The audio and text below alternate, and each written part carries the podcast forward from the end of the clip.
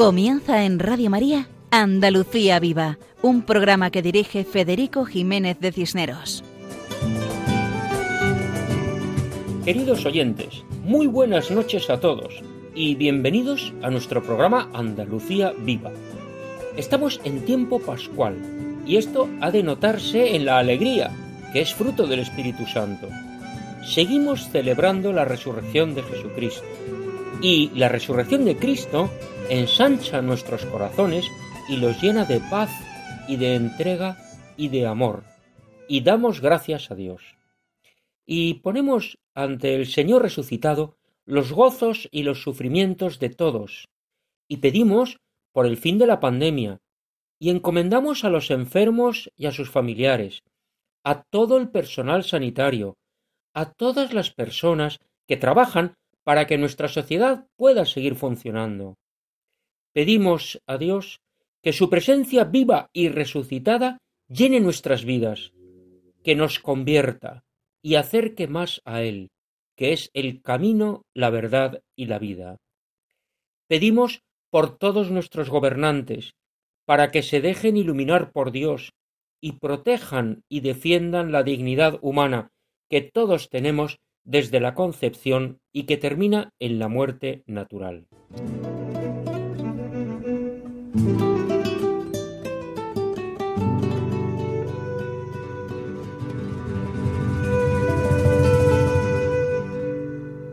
En esta ocasión nuestro programa tiene tres partes. En la primera parte escucharemos la canción Ángel de Dios, que interpreta el dúo Dileccio Dei desde Sevilla. Después, nuestro colaborador Ismael Yebra nos explica la vigilia pascual en los conventos, en la sección Al otro lado del torno, dedicada a los monasterios de clausura. Juan José Bartel nos acerca a las celebraciones diversas del Domingo de Resurrección en Andalucía, y Marcelo Olima, desde Almería, interpreta canciones de adoración. En la segunda parte del programa explicamos la campaña Ten Esperanza, un ladrón se salvó, campaña realizada por la Asociación Católica de Propagandistas en toda España, y para explicarnos lo que han hecho en Andalucía, interviene Raúl Fenollosa desde Málaga y Antonio Vera desde Sevilla. Y en la tercera parte del programa escuchamos al guitarrista Paco Fabián que interpreta Eso que tú me das, en la sección dedicada a Canción con mensaje, y a María José Molina desde Tierras Gaditanas explicando los cuidados paliativos. Todo esto en la edición de nuestro programa de hoy, Andalucía Viva, en la frecuencia de Radio María, hoy 19 de abril de 1 a 2 de la madrugada, de 12 a 1 en las Islas Canarias. Como saben nuestros oyentes habituales, pueden escribirnos al correo electrónico andaluciaviva@radiomaria.es. Adelante, siempre adelante.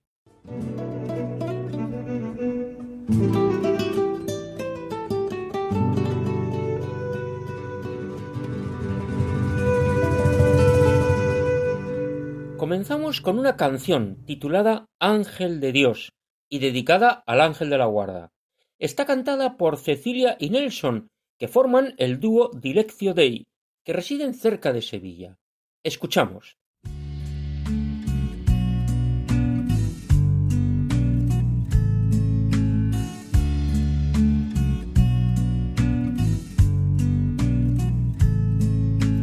Ángel del Señor, por orden de Dios eres mi guardián guárdame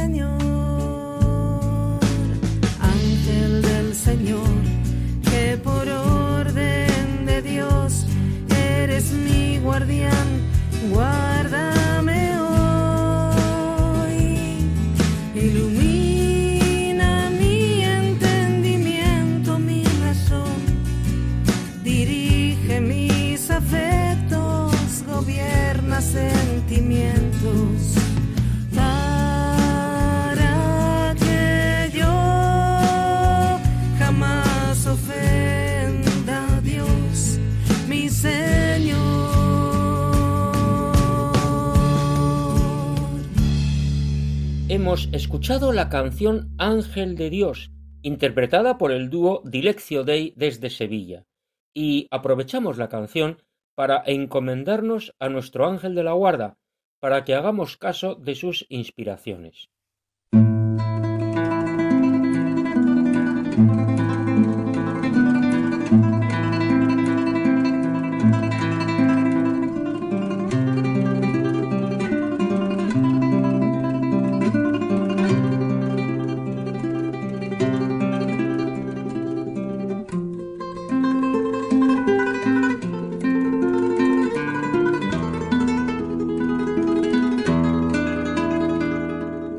Estos acordes nos introducen a la sección dedicada a los conventos y monasterios, titulada Al otro lado del torno, sección que dirige nuestro colaborador Ismael Yebra, al que escuchamos con atención. Pocas veces he estado en contacto con un colectivo que irradie tanta felicidad como una comunidad de clausura. En uno de mis libros dedicados a los monasterios femeninos de clausura, Quise que en sus últimas páginas solamente apareciesen fotografías de monjas riendo, caras sonrientes, a veces risas a carcajadas, alegría en el semblante, una alegría exultante, pues ese fue el ánimo que más comprobé tras el largo contacto con ellas. El gozo de vivir una vocación plena y consecuente se expresaba en el rostro de las monjas, dando un mensaje de paz interior y alegría sincera que se transmitía en cada una de sus expresiones. No pretendo decir que en un monasterio contemplativo no existan los problemas, ni tampoco que las personas que lo habitan sean unos seres angelicales carentes de las dificultades que afectan al resto de los seres humanos, ni mucho menos. Un monasterio, un convento de clausura, es un microcosmo y como tal, en él se dan situaciones similares a las que ocurren en el resto de los colectivos humanos. Pero sí es cierto que la vida en común basada en la oración contemplativa goza de una serie de connotaciones que le hacen ser diferente. He sido testigo de la forma en la que las monjas se encaran problemas vitales como la enfermedad o la muerte de un ser querido. Como médico he comprobado la conformidad con la que aceptan ciertas enfermedades acompañadas de dolor o limitaciones físicas, entendiendo que el padecimiento y el dolor forman parte de la vida y ofreciendo el sufrimiento propio en favor de los bienes ajenos. Como profesional he aprendido de ellas y como persona he quedado admirado. La Pascua de Resurrección es celebrada con toda su intensidad como lo que realmente es, el momento culminante del año litúrgico, la base de todas las creencias cristianas, el alfa y el omega del creyente. En el Cristo resucitado se basa la fe que profesamos y la resurrección debe ser la luz que nos alumbra a lo largo de nuestra existencia, con sus luces y sus sombras como sus aciertos y sus debilidades.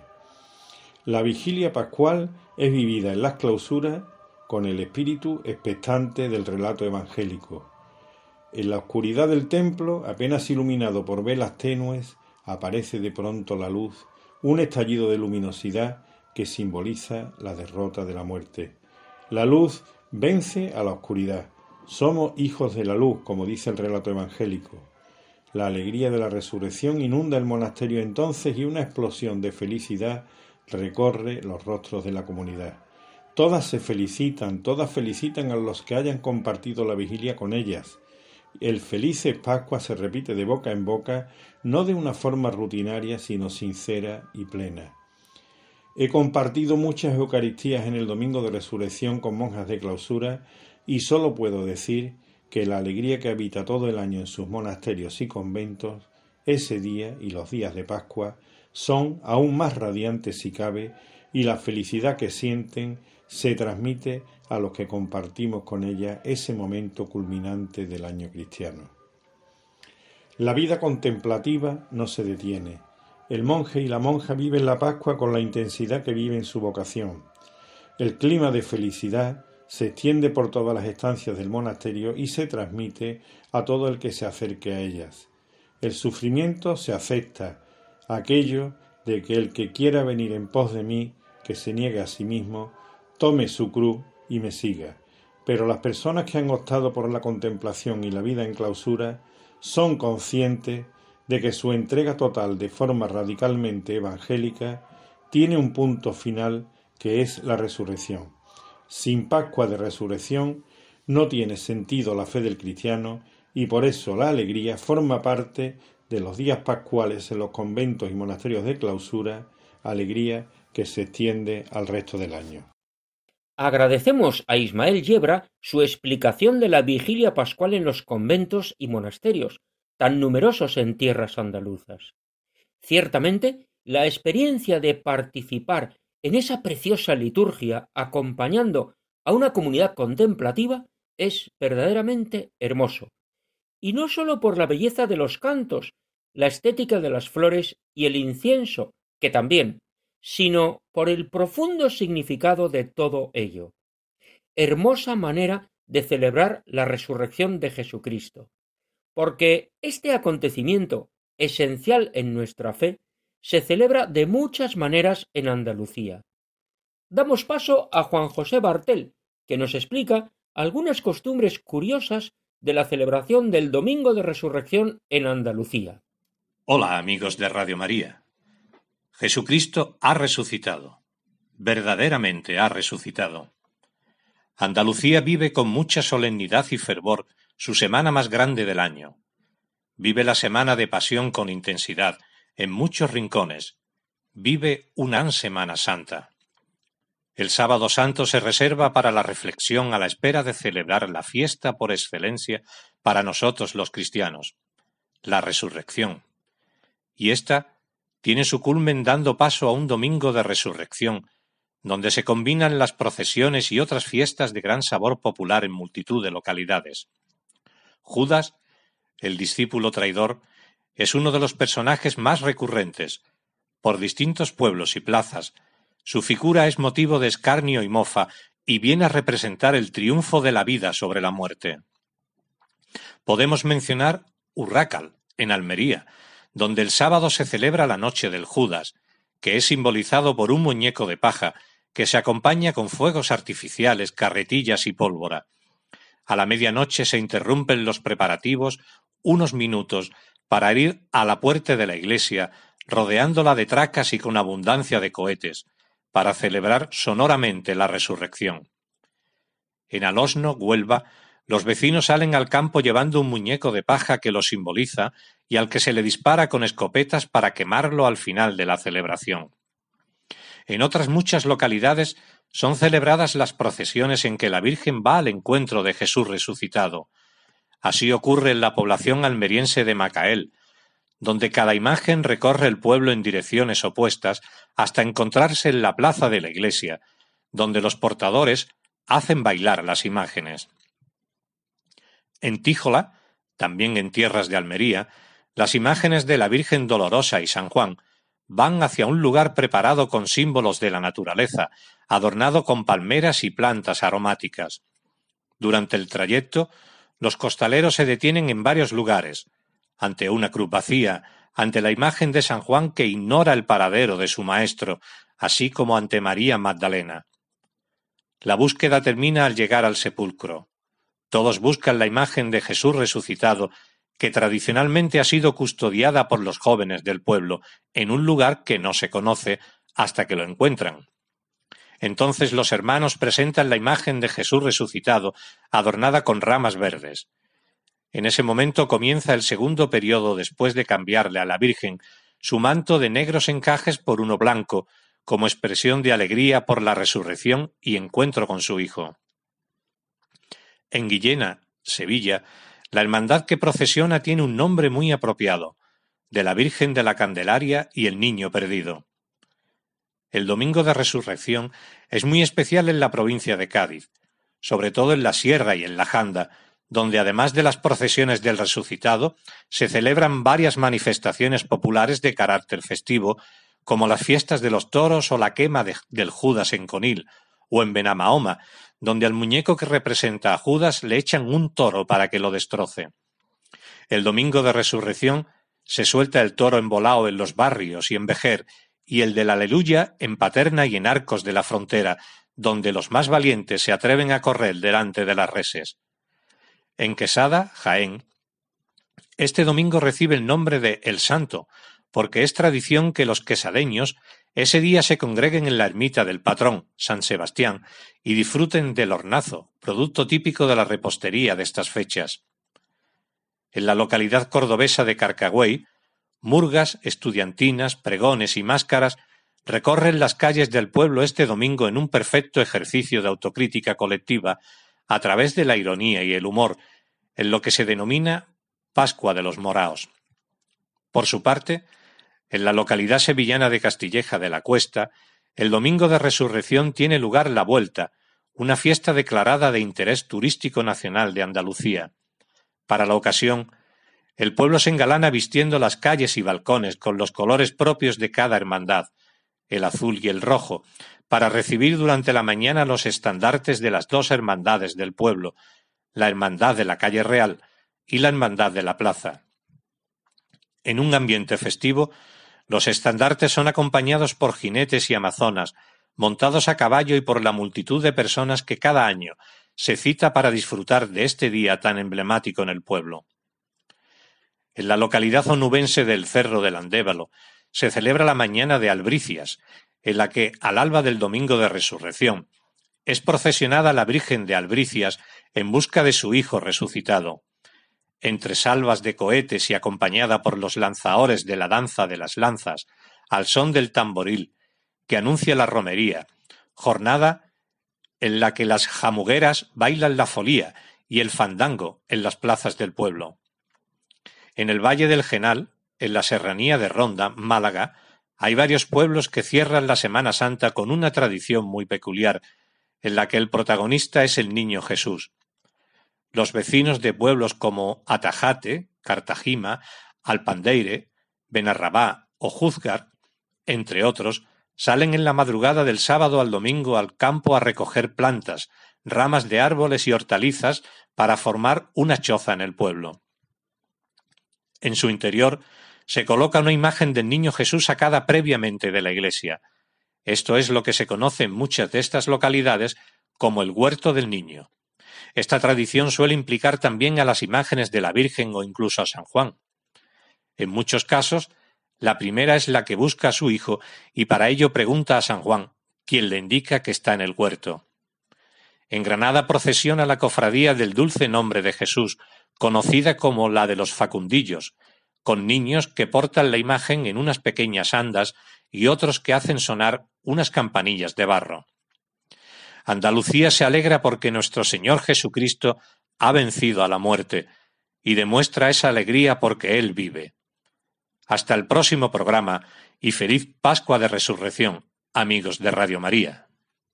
Agradecemos a Juan José Bartel su explicación de esas costumbres populares de la celebración del Domingo de Resurrección en Andalucía, costumbres que expresan muy bien el cariño y el profundo amor de los andaluces hacia Jesucristo y hacia su madre. Nos has explicado la presencia de los personajes históricos, de la Virgen María, de San Juan, de la Madalena, los encuentros de las imágenes de Jesús resucitado, su presencia que cambia la vida de todos los que se encuentran con Cristo, y las celebraciones de este acontecimiento, con las comidas típicas, las romerías y todas esas cosas que unen lo humano con lo divino. Ante la presencia de Jesús vivo y resucitado, que es el mismo que estuvo predicando hace dos mil años y que ahora lo tenemos en la Eucaristía, ante esa presencia sentimos la necesidad de adorar. Y para ello contamos con la colaboración desde tierras de Almería de Marcelo Olima, al que escuchamos.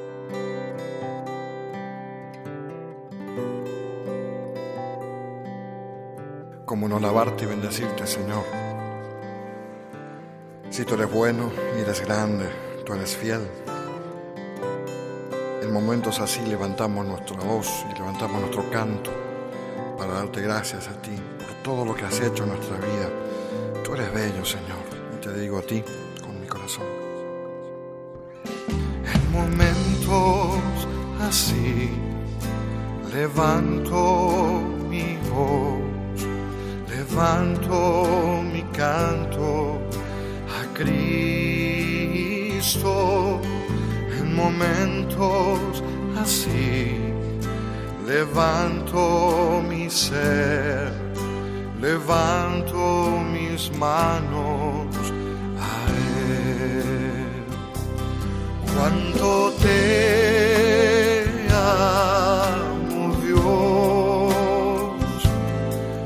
cuánto te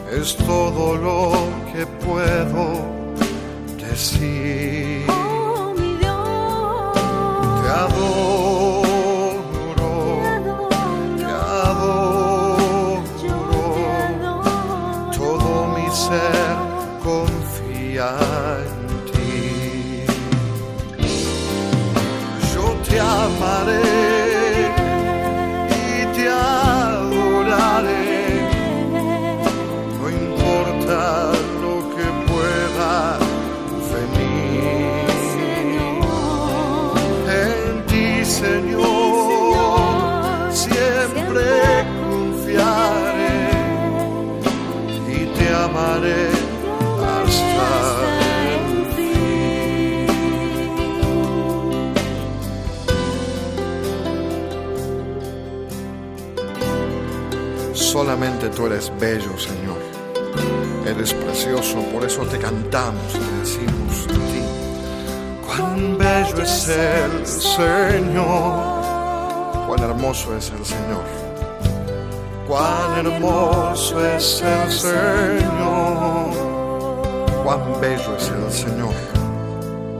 cuán bello es el Señor. Hoy te quiero adorar a ti, Señor. Cántale con tu corazón y dile al Señor la belleza de mi Señor. La belleza de mi Señor. Tu belleza, Señor. Nunca se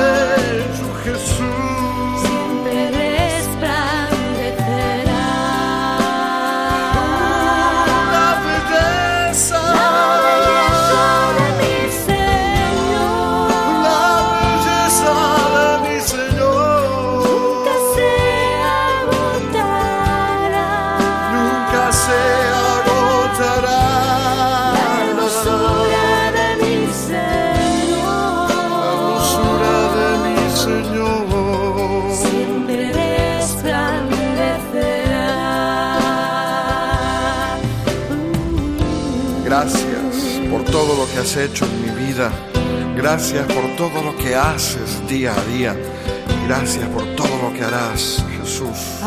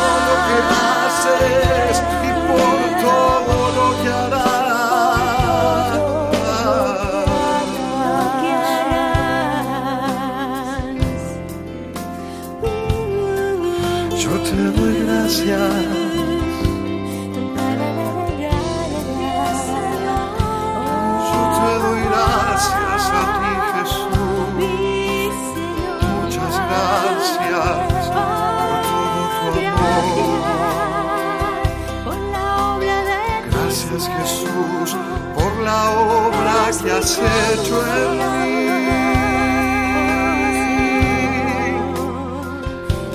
Por todo lo que estás haciendo, por todo lo que harás. Muchas gracias. Agradecemos a Marcelo Olima la interpretación de esos cantos de adoración, que expresan muy bien el deseo de las personas que se encuentran con Jesucristo resucitado y desean adorarle, como refleja el Evangelio. El encuentro con Jesús cambia la vida. Muchas personas hablan de un antes y un después. Es lo que conocemos como la conversión. La conversión, el perdón y la misericordia. Son tres palabras que expresan conceptos profundamente cristianos. La escena evangélica de la conversión del buen ladrón es tremenda. Jesús ha sido crucificado entre dos ladrones, y uno de ellos, como dice el padre dominico fray Antonio Rollo Marín, posiblemente movido por las palabras de perdón y amor, con aquella paz y aquella mansedumbre y aquella humildad tan profunda, y sobre todo bajo el influjo de la gracia de Dios que se iba insinuando poco a poco en su corazón para irlo reblandeciendo, y en su inteligencia para iluminarla, se verificó en el buen ladrón una profunda transformación psicológica, y reconoce la inocencia de Jesús. Y dice, Señor, acuérdate de mí cuando llegues a tu reino. Qué frase tan sencilla y qué frase tan profunda. Reconoce a Jesús como al Señor, por eso dice Señor. Le suplica que se acuerde de él, no le pide más. Por eso dice acuérdate de mí.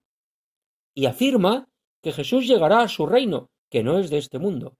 Por eso dice cuando llegues a tu reino. Todo esto es obra de la gracia. Reconocer a Jesús como Señor, pedir que se acuerde de Él y afirmar que Jesús es Rey. La gracia de Dios transforma nuestro corazón e ilumina nuestra inteligencia. La gracia de Dios nos capacita para pedir perdón y perdonar. Y la respuesta de Jesús es rotunda. Hoy estarás conmigo en el paraíso. Hoy, esta misma tarde. Y estarás conmigo en mi reino, en el paraíso. El ladrón se convirtió. El ladrón consiguió el cielo, la vida eterna. Y este hecho tan impactante ha sido aprovechado por la Asociación Católica de Propagandistas en su campaña esta Semana Santa. Porque esta Semana Santa hemos tenido algo distinto, diferente.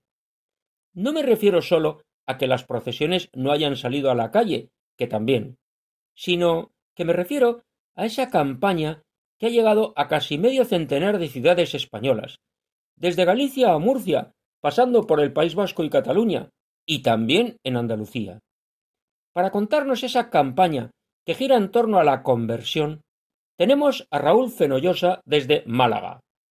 Es el secretario del Centro de la Asociación Católica de Propagandistas en Málaga, donde, por cierto, está el sepulcro de don Ángel Herrera Oria, el cardenal Herrera. Adelante, Raúl. Buenas noches, Federico, y buenas noches a todos los oyentes de Radio María. Efectivamente, como muy bien dices, en la Catedral de Málaga se encuentra el sepulcro de don Ángel Herrera Oria, que fue obispo de esta diócesis, y cuya huella está presente en muchos sitios diversos, desde sacerdotes que lo conocieron a miles de alumnos que pasaron por los 250 escuelas, capillas que edificó en toda la diócesis con las cuales proporcionó enseñanza, catecismo y mejora social a miles de niños que carecían de ello, porque vivían en zonas rurales muy inaccesibles. Es una obra maravillosa, que es poco conocida, pero que ha hecho un enorme bien. Y hoy nos toca hablar de la campaña de la Asociación Católica de Propagandistas, que gira en torno a la conversión. Ha sido una campaña moderna, de impacto, dirigida a todos, pero especialmente a la gente joven y a los que usan las nuevas tecnologías. Porque se han colocado paneles en las marquesinas de todas las paradas de autobús, en paneles publicitarios, en las estaciones de metro en Madrid y en nuestro caso en cinco capitales andaluzas, que son Almería, Cádiz, Granada, Málaga y Sevilla. Y en el cartel de la campaña leemos la frase, Ten esperanza, un ladrón se salvó. Esta frase, ten esperanza, un ladrón se salvó, te señala un código QR que te lleva a un vídeo en el cual aparece un testimonio impactante de un converso. Y en el caso de Málaga, además, en siete marquesinas facilitaban el acceso al Vía Crucis del Papa. De esta forma podía rezar el Vía Crucis recorriendo lugares centrales de la capital malagueña en la zona que va desde la Plaza de la Marina y del General Torrijos a las Atarazanas y los paseos marítimo y de los curas. Ha sido una experiencia preciosa y una manera diferente de vivir esta Semana Santa tan atípica y extraña, porque aquí en Málaga las procesiones son fundamentales, como expresión de fe y de devoción popular. Y eso es todo. Muchas gracias por darme la posibilidad de explicar la campaña Ten esperanza, un ladrón se salvó. Muchas gracias a ti, Raúl, por tu explicación. Impactante campaña que en el caso de Málaga ha tenido un aspecto original por los carteles de las estaciones del Via Crucis. Y hablabas de ese vídeo que explica la conversión de una persona que se encontró con Jesucristo de la manera más inesperada, pero que ese encuentro marcó su vida y cambió. El encuentro con Cristo crucificado implica mirar a Jesucristo, contemplar a Jesucristo. Y como dice el padre jesuita Luis María Mendizábal, contemplar a Jesús crucificado es lo que mueve el corazón a convertirnos. Miramos a Jesús en la cruz y la misericordia me envuelve. Me veo sobrecogido por ella. Pero también es una enseñanza, porque la pasión de Jesús es una escuela de sufrimiento. Jesús enseña a dar la vida, ver lo que Jesús padece y ver cómo lo padece. Eso me enseña a sufrir y padecer. Y en ese vídeo vemos una procesión sevillana que saca a la calle un paso con el misterio de la conversión del buen ladrón. Esta cofradía es conocida en Sevilla como la Hermandad de Montserrat. Contamos con la colaboración de Antonio Vera Recio, hermano mayor de la Pontificia Real Ilustre Antigua y Primitiva Hermandad de Nuestra Señora del Rosario y Cofradía de Nazarenos del Santísimo Cristo de la Conversión del Buen Ladrón y Nuestra Señora de Montserrat. Este es el nombre completo. Y esta cofradía venera una imagen excepcional del siglo XVII, una imagen de Jesús crucificado tallada por el imaginero cordobés, escultor de imágenes, Juan de Mesa, el mismo que realizó la imagen del nazareno sevillano del Jesús del Gran Poder, el mismo que realizó las impresionantes imágenes de Cristo crucificado que conocemos como el Cristo del Amor y el Cristo de la Buena Muerte en Sevilla, y el Cristo de la Agonía, que se venera en la iglesia parroquial de San Pedro, en la villa guipuzcoana de Vergara. Adelante, Antonio. Buenas noches. La Pontificia, Real, Ilustre, Antigua y Primitiva Hermandad de Nuestra Señora del Rosario y Cofradía de Nazarenos del Santísimo Cristo de la Conversión del Buen Ladrón y Nuestra Señora de Montserrat. Es fundada a finales del siglo XVI por un grupo de catalanes residentes en Sevilla. Sus primeras reglas aprobadas datan del año 1601. Realizamos nuestra estación de penitencia en la tarde del Viernes Santo. Actualmente la componemos alrededor de 2.000 hermanos. En el paso de Cristo de la Hermandad de Montserrat procesiona el misterio de la conversión del buen ladrón, constituido por la imagen del Santísimo Cristo, obra de Juan de Mesa datada en 1619, los dos ladrones y Santa María Magdalena arrodillada a sus pies. La imagen de San Dimas, el buen ladrón, y de Gestas, el mal ladrón, son obras de tela encolada del escultor Pedro Nieto, discípulo de Francisco de Ocampo, que la realizó en el año 1628. Fueron recuperadas tras una delicada restauración en el año 1997. El misterio representa el momento de la conversión, relatado por San Lucas en el capítulo 23 de su Evangelio. Arrodillada a los pies de la cruz figura la imagen de Santa María Magdalena, hermosa imagen del siglo XVII atribuida a Pedro Roldán. En sus manos porta un cáliz con el que recoge la sangre del Redentor. El paso es de estilo barroco, estrenado en la Semana Santa de 1944. Las andas son de líneas onduladas y perfiles y bombo en el canasto, con respiraderos de igual diseño, con candelabros de guardabrisas. Fue diseñado por el escultor imaginero Rafael Lafarque, que talló asimismo los ángeles y los relieves que representan el Calvario, el encuentro con la Santa Mujer Verónica, el prendimiento y la oración en el huerto. Porta ocho ángeles mancebos, cuatro en cada esquina y doce querubines. La talla del paso es obra de Antonio Girón y el dorado de Alfonso González. La carpintería fue ejecutada por José Huertas Balbuena. Los candelabros actuales fueron estrenados en 1975. Agradecemos a Antonio Vera Recio su intervención en el programa y su explicación del paso de misterio de la Cofradía Sevillana de Montserrat. Sale a la calle la imagen del Cristo de la conversión del buen ladrón para recordar a todos que Cristo ofrece su perdón y perdona, y para exhortar a todos a la conversión de nuestros corazones, a cambiar nuestra vida, a unir nuestra vida a la de Cristo, para experimentar el perdón y para perdonar. Y la conversión supone un cambio de vida e implica poner todos los medios para alabar a Dios y para ayudar a los demás. Igual que la cruz de Cristo tiene dos palos, uno vertical y otro horizontal, la conversión implica dos dimensiones, amor a Dios y amor a los hombres. Es el amor que da la vida. Esto es lo que veneramos en Cristo crucificado. Aprendamos la lección de la cruz, la lección del Calvario. La vida cristiana es gozo y alegría, pero no porque quita la cruz, sino porque enseña a llevar la cruz y nos da la gracia suficiente para llevarla. Ni el dolor ni la cruz me quitan la alegría del servicio al Señor, porque lo llevo con amor. Escuchamos ahora a nuestro guitarrista Paco Fabián, que interpreta una canción muy adecuada. Adelante, Paco.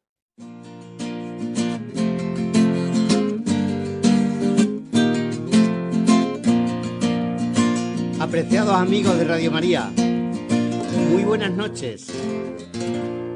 El 9 de junio del 2020 falleció Pau Donés, vocalista y líder del grupo Jarabe de Palo, al no poder superar el cáncer de colon que padecía desde agosto de 2015. Pues en mayo del 2020, o sea, un mes antes de fallecer, presentó su último aporte a la música, el tema Eso que tú me das. Con él dedicó un sentido agradecimiento a todos los que le apoyaron en su lucha contra el cáncer. Así trató él de apoyar y alentar a las personas que también padecen esta enfermedad. Hoy quiero dedicaros esta canción porque merece la pena escucharla. Aquí os la canto.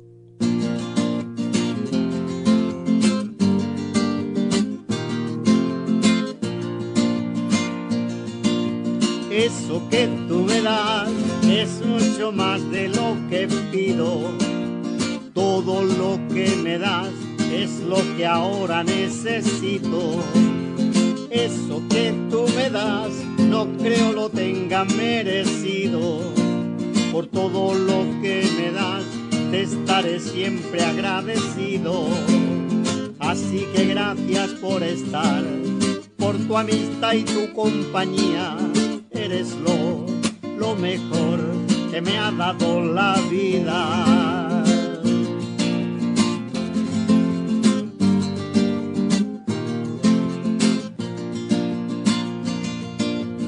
Todo lo que recibí, estar aquí vale la pena. Gracias a ti seguí remando contra la marea por todo lo que recibí. Ahora sé que no estoy solo. Ahora te tengo a ti, amigo mío, mi tesoro. Así que gracias por estar, por tu amistad y tu compañía. Eres lo, lo mejor que me ha dado la vida.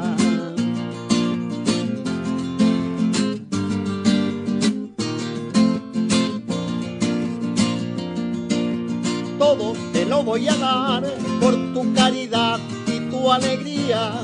Me ayudaste a remontar y a superarme día a día.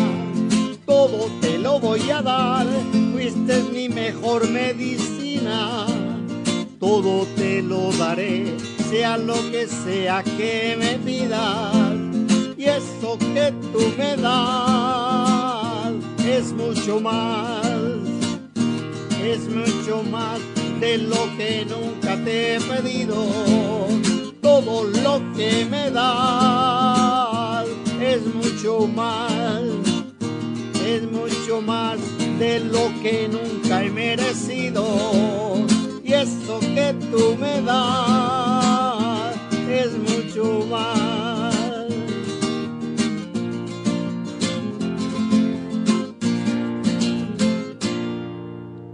Agradecemos a Paco Fabián la interpretación de Eso que tú me das, emotivo homenaje a todos los enfermos y preciosas ideas de agradecimiento, de generosidad, de humildad. Y es verdad, vale la pena, vale la pena. Vale la pena entregar nuestro tiempo y cariño acompañando y ayudando a los enfermos, a los necesitados, a los marginados, a los descartados. Como dicen por aquí, todos los enfermos pueden ser cuidados. No hay enfermos incuidables, por muy graves que se encuentren. Y para eso están los cuidados paliativos, que ayudan a vivir la enfermedad, alivian el dolor y ayudan a los cuidadores y a las familias. Qué gran labor hacen los sanitarios que se dedican a los cuidados paliativos. ¿Y cuánto falta por hacer? Qué necesario es dedicar más personal y más medios a los cuidados paliativos. Y para explicarnos este asunto, contamos con María José Molina Gil, enfermera gestora de casos en Lebrija. Buenas noches, María José. Esta canción, Eso que tú me das, es un agradecimiento que Pau Donés quiso hacer a quienes lo apoyaron durante su complicada lucha contra el cáncer, habiendo destacado especialmente su agradecimiento a los profesionales sanitarios por la atención y los cuidados paliativos recibidos durante su enfermedad. Mi nombre es María José Molina. Actualmente trabajo como enfermera gestora de casos comunitaria y, entre otras labores, me ocupo de facilitar los cuidados paliativos a aquellas personas que padecen de algún tipo de enfermedad incurable y precisan cuidados en los momentos finales de sus vidas. Pero, ¿qué son los cuidados paliativos? Hay diferentes definiciones, entre ellas podemos destacar la que nos da la Organización Mundial de la Salud. Según la Organización Mundial de la Salud, los cuidados paliativos mejoran la calidad de vida de los pacientes y las familias que se enfrentan con enfermedades amenazantes para la vida, mitigando el dolor y otros síntomas y proporcionando apoyo espiritual y psicológico desde el momento del diagnóstico hasta el final de la vida y durante el duelo. Los profesionales sanitarios, médicos y enfermeras nos ocupamos de facilitar cuidados paliativos tanto en el ámbito hospitalario como en atención primaria, en los centros de salud, ofreciendo una atención continuada tanto en los centros como a nivel domiciliario. En algunas zonas hay unos equipos especiales llamados equipos de soporte de cuidados paliativos, que están formados por un médico y una enfermera, ambos con experiencia profesional y con formación para facilitar este tipo de cuidados. En aquellas zonas donde no existen estos equipos, la atención se ofrece por su médico y enfermera de atención primaria con la colaboración de la enfermera gestora de casos que se ocupará de todas las gestiones de coordinación entre el hospital y el centro de salud para conseguir los mejores cuidados del paciente en el domicilio. Si analizamos un poco más la definición de los cuidados paliativos, incluyen la atención no solo del paciente, sino de la familia. No podemos olvidar, por tanto, que debemos valorar al paciente de manera integral, incluyendo a su familia, pues ambos necesitan información y a su vez formación para conocer y facilitar los cuidados. Para conseguir facilitar los cuidados adecuados del paciente, debemos conocer sus voluntades vitales o decisiones que tome este paciente sobre la atención que desea recibir. Muchas personas desean permanecer en sus hogares rodeados por sus familiares y no desean pasar sus últimos meses o días ingresados en los hospitales. Para conocer estos aspectos es fundamental las relaciones de los profesionales con los pacientes y familiares y buscar el mejor lugar y momento para informar sobre estos aspectos. La mayoría de las personas, al recibir el diagnóstico de una enfermedad incurable y amenazante para la vida, lo pasan muy mal e incluso tienen reacciones de enfado, tristeza, depresión, pues inicialmente cuesta aceptar la enfermedad. En estos momentos es fundamental el apoyo de un profesional, pues a veces sienten gran miedo a la enfermedad, a su evolución, tratamiento y sobre todo a sentir dolor. Una buena información por parte de los profesionales puede mejorar mucho a las personas, simplemente con comunicarles que este profesional estará acompañando durante este proceso y se ocupará de que reciba los mejores cuidados acompañados por la familia. Todo esto puede significar una mejora para esa persona. Por lo tanto, es necesario comunicar que existen fármacos para evitar el dolor, la disnea, que es la dificultad para respirar, existen formas de alimentación alternativas, las enfermeras somos profesionales sanitarios que nos caracterizamos por nuestra cercanía con los pacientes y sus familiares. Cada día tenemos más reconocimiento por parte de la ciudadanía en general. Y esta pandemia ha puesto de manifiesto nuestra gran labor en la sociedad. La atención a la familia o a la persona que estará más dedicada a los cuidados al que denominamos como cuidador principal será fundamental para ofrecer los cuidados paliativos y no podemos olvidar que el cuidador principal es muy importante y también necesita de nuestros cuidados para afrontar bien este proceso de la enfermedad. Para ello debemos ofrecerle una disponibilidad para que no se sienta solo y conozca a los profesionales referentes a los que puede localizar para cualquier tipo de complicación y que puedan dar respuesta inmediata a las necesidades o dudas con respecto a la atención de su familiar. Esta atención es necesaria desde el inicio de la enfermedad hasta una vez fallecido su familiar para ayudarle en el proceso de duelo y prevenir cualquier complicación o duelo patológico.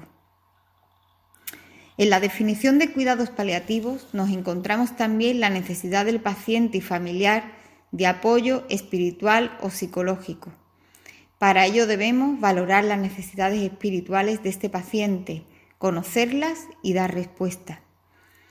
En la valoración que realizamos las enfermeras según diferentes modelos, se incluyen las necesidades espirituales del paciente y en base a estas se elabora un plan de cuidados con unos objetivos, intervenciones y actividades para conseguir ese apoyo espiritual que precisan las personas cuando reciben cuidados paliativos.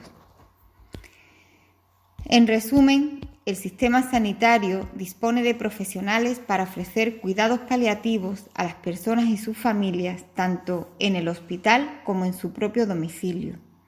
Por lo tanto, es fundamental la información a las personas y sus familiares para que se sientan apoyados, acompañados y asesorados desde el momento del diagnóstico hasta el final de la vida y durante el duelo. Agradecemos a María José Molina su explicación sobre los cuidados paliativos, tan esenciales para mejorar la sanidad. Qué importante es cuidar el cuerpo, que es templo del Espíritu Santo. Y qué importante es cuidar el alma. Ambos, cuerpo y alma, son la unidad del ser humano. Queridos oyentes, hemos llegado al final del programa de hoy. Muchas gracias por habernos acompañado esta noche.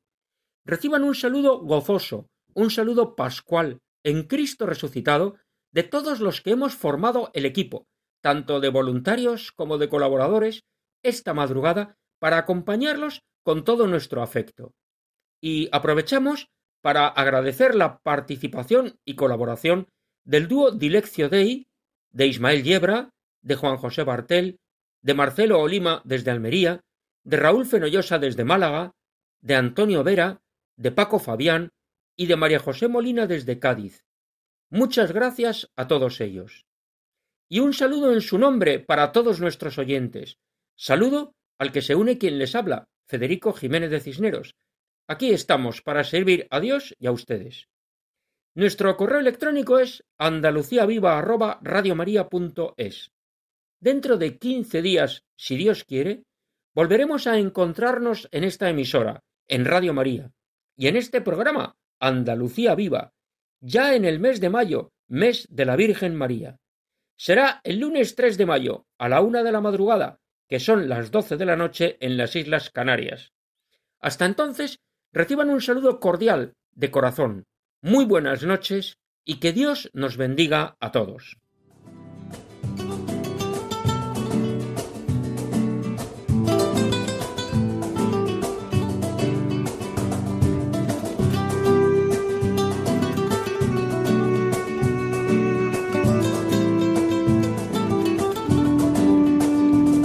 Han escuchado en Radio María Andalucía Viva, un programa dirigido por Federico Jiménez de Cisneros.